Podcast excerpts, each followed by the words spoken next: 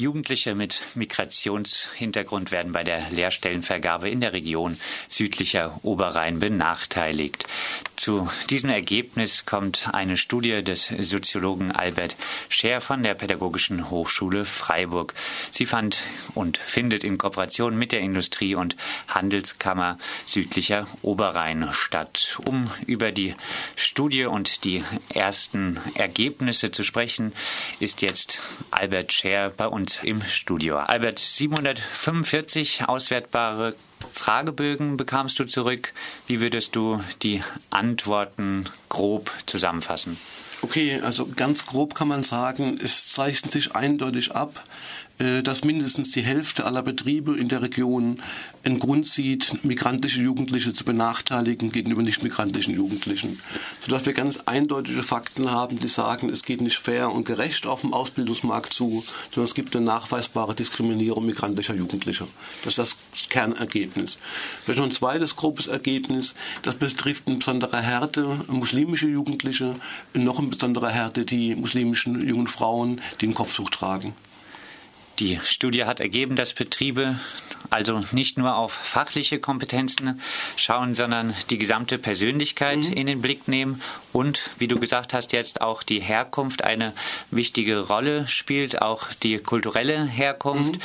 Wirklich überraschen können einen die Ergebnisse doch spätestens seit der Arbeit von Pierre Bourdieu, der ja gerade gezeigt hat, dass die, die ausgewählt werden, den Auswählenden praktisch am ähnlichsten sind. Also diese werden ausgewählt.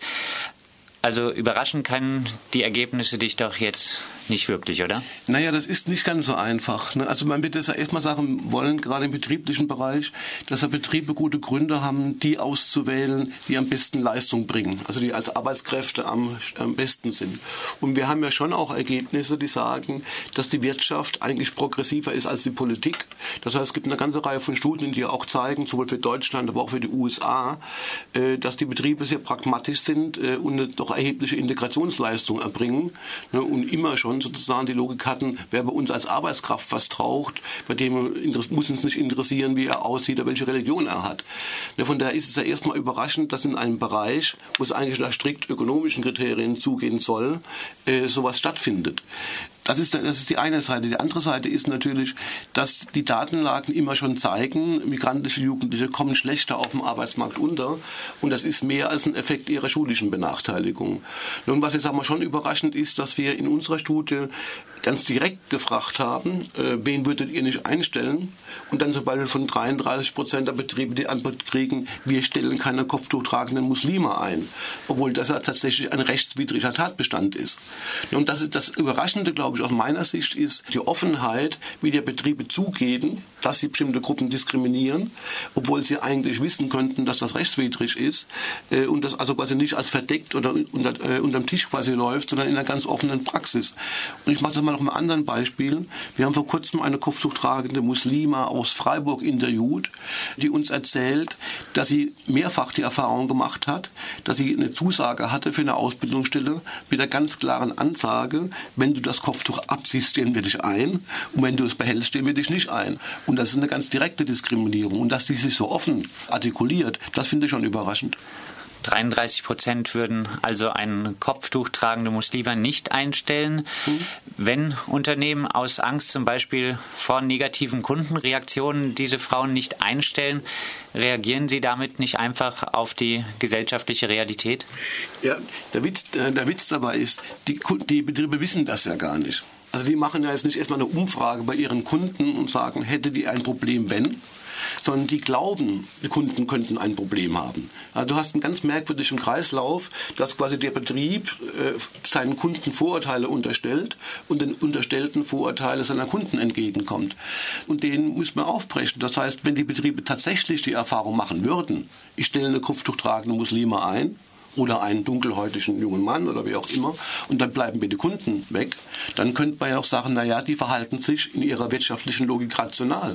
Aber sie probieren es ja gar nicht aus. Du hast schon mehrfach angesprochen, diese Diskriminierung ist in Deutschland illegal. Es gibt seit ein paar Jahren das Antidiskriminierungsgesetz. Reicht dieses nicht aus, um gegen die Diskriminierung vorzugehen?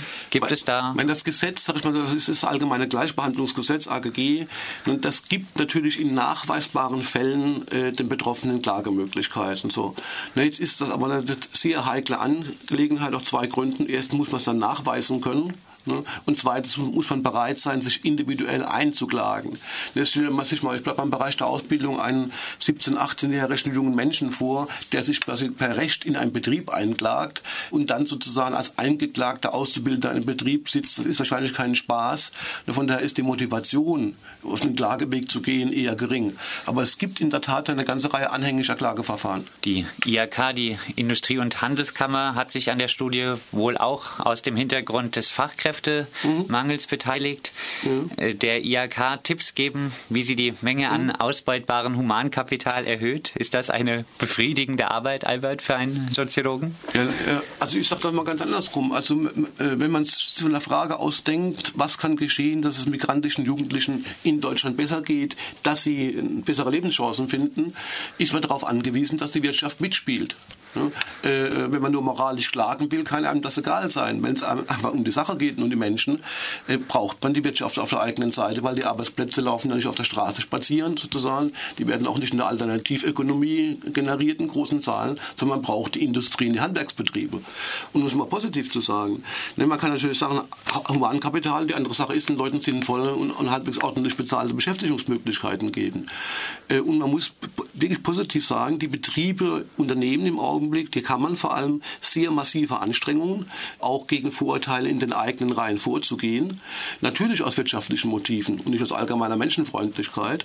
Aber die Betriebe, die kann man machen wesentlich mehr im Augenblick als zum Beispiel die Schulen. Das heißt, meine Einschätzung ist ganz klar, dass die Industrie- und Handwerksbetriebe potenziell ein wesentlich progressiveres Element in der Gesellschaft sind äh, als zum Beispiel die Schulen oder die Politik. Ne? Und das kann man, um das mal anders zu sagen, beim alten Karl Marx schon nachlesen. Ne? Wenn man das kommunistische Manifest liest, ist kein aktueller Text, dann steht dort ganz klar die Prognose, dass es die kapitalistische Ökonomie ist, die in der Lage sein wird, rassistische und geschlechterbezogene Stereotype aufzubrechen. Also selbst als bekennender Linker, wenn man das sein will, schlägt da nicht viel Wert drauf, wenn man den will, kann man sagen, jawohl, das ist die Anknüpfung an die klassische marxische Theorie. Dass bei der Ausbeutung es ziemlich egal ist, welche Hautfarbe jetzt der Ausbeutende ja, hat. Was, aber es kommt mal auf eine andere Ebene, aber ich sag mal, wenn jemand eine qualifizierte Berufsausbildung macht, die in einem guten Lebensunterhalt sichert unter westdeutschen Bedingungen, äh, dann habe ich ein bisschen Schwierigkeiten von Ausbildung zu reden. Das ist was völlig anderes als äh, Sklavenarbeiter in asiatischen Betrieben. Äh, also ich denke, wir sollen mit solchen Begriffen wie Ausbeutung ein bisschen vorsichtiger sein, weil wenn jemand eine, äh, eine beheizte Wohnung sich leisten kann, sich eine gute Ernährung leisten kann, ein Handy, ein iPhone, die Einnahme an, an äh, die Teilnahme an öffentlicher Kommunikation, dann kann man immer noch sagen, äh, höhere Löhne sind besser als schlechtere Löhne. Löhne, aber ein Acht-Stunden-Tag mit einem guten Lebensunterhalt ist was anderes, wie, wie gesagt, äh, wie ausbeuterische Bedingungen, die man in vielen Teilen der Welt findet und die man hier auch in bestimmten Bereichen findet, aber dann doch eher im Niedriglohnsektor äh, und weniger sozusagen im Bereich der Industrie. Also ein qualifizierter Facharbeiter äh, in der baden-württembergischen Industrie verdient mehr Geld als ein Mitarbeiter bei Radio Dreiecksland. Vielleicht ist der RTL-Mitarbeiter mehr ausgebeutet als der Facharbeiter. Und er macht es ja trotzdem. Und wie du sagst, wird zumindest das Wohlbefinden der jetzt diskriminierten Personen auf jeden Fall steigen, wenn sie eine Lehrstelle haben. Albert, deine Ergebnisse kommen jetzt aus mhm. einer quantitativen mhm. Befragung. Du willst weitermachen mhm. mit einer qualitativen ja. Befragung dazu. Glaubst du, dass du da ehrliche Antworten in Anführungszeichen erhalten wirst in den Interviews, in also, den Betrieben? Letztendlich hast du ja auch schon mhm. mehrfach gesagt, Diskriminierung ist illegal, ist auch ähm, in der Soziologie da nicht so gut angesehen. Glaubst ja. du an ehrliche Antworten? Äh, also wir, wir sind ja mittendrin in diesem qualitativen Projekt, das uns im nächsten anderthalb Jahre noch beschäftigt halten wird. Äh, und die Frage ist schwierig. Äh, äh, ich würde mal so sagen, je näher man rankommt, desto eher sozusagen kann man auch sowas wie eine positive Selbstinszenierung von Betrieben auch durchschauen. Äh, manchmal kann man in der Tat nicht einschätzen, ob Antworten eher sozusagen ein geschönigtes Selbstbild abbilden oder tatsächlich äh, die Wirklichkeit abbilden.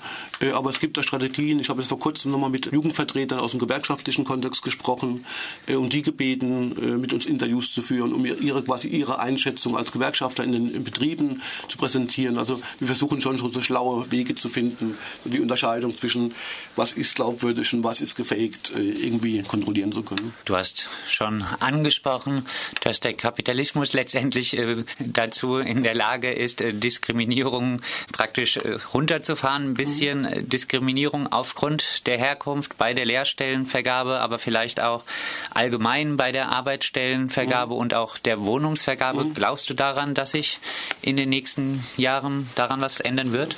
Also ich, ich sage mal, mal einen ganz anderen Punkt. Ich bin sehr davon überzeugt, dass in der jetzigen wirtschaftlichen Lage die Betriebe zunehmend Interesse haben, äh, die, die, die Unterscheidung Migranten, Nicht-Migranten zunehmend außer Kraft zu setzen.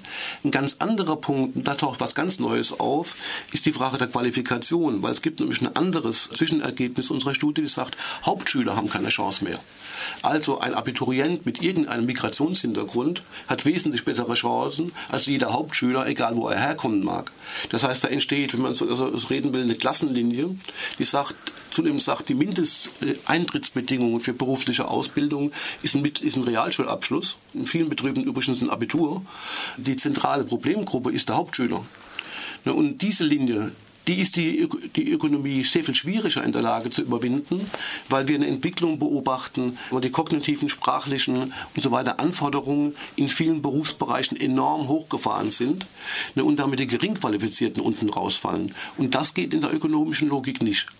Ähm, und was soll das, sage ich, sag nur mal einen Punkt, um das anschaulich zu machen. Wir haben hier gerade im südlichen Baden-Württemberg jede Menge Betriebe, die auf dem Weltmarkt operieren, in deren Vorstände Asiaten sitzen, äh, die auf dem globalen Markt sich bewegen und die auch sehr klar sagen, jeder Migrant, der irgendeine Form von sprachlicher Sonderkompetenz oder interkultureller äh, Kompetenz mitbringt, ist uns willkommen, den können wir brauchen. Das heißt, da ist tatsächlich ein stark progressives Element drin, in bestimmten Bereichen, in anderen Bereichen weniger. Und es gibt halt auch die lokal verankerten Betriebe, die eben Brötchen backen. Das ist halt was anderes als ein global operierendes Unternehmen. Also da wird es eine Dynamik geben und die gibt es auch. Äh, und die Betriebe würden sich auch selbst schaden, wenn sie sagen, wir verzichten auf gut qualifizierte junge Menschen, bloß weil sie einen Migrationshintergrund haben. Aber wie gesagt, die Qualifikationsfrage ist eine starke Rolle und aus meiner Einschätzung ganz stark äh, die Abwehrhaltung gegen Muslime. Das halte ich für ein Sonderproblem, weil selbst aus meiner Einschätzung Augenblick das ist, selbst die Betriebe, die eigentlich gutwillig sind gegenüber Migranten, machen am Punkt Kopftuch tragende Muslime relativ schnell dicht. Und da ist nochmal ein Sonderphänomen, weil da in der Tat ein gesellschaftlich gestütztes Vorurteil, übrigens auch ein Vorurteil, das in der linken Szene nicht ganz unverbreitet ist, sozusagen die unterdrückte Muslima sozusagen, so, so ungebrochen ist, dass ich für eine ziemlich starke Aufgabe halte, sozusagen äh, diese Abwehrfront gegenüber den Muslimen äh, aufzubrechen, die wirklich eine hart ideologische Front ist, quasi die vom Linksfeminismus bis zur katholischen Kirche konsensuell geteilt wird. Also eine richtig klassisch hegemoniale Abwehrfront. Und die ist schwierig. Soweit Albert Scher, Soziologieprofessor an der Pädagogischen Hochschule Freiburg zur Diskriminierung von Jugendlichen mit Migrationshintergrund bei der Vergabe von Lehrstellen in der Region südlicher Oberrhein.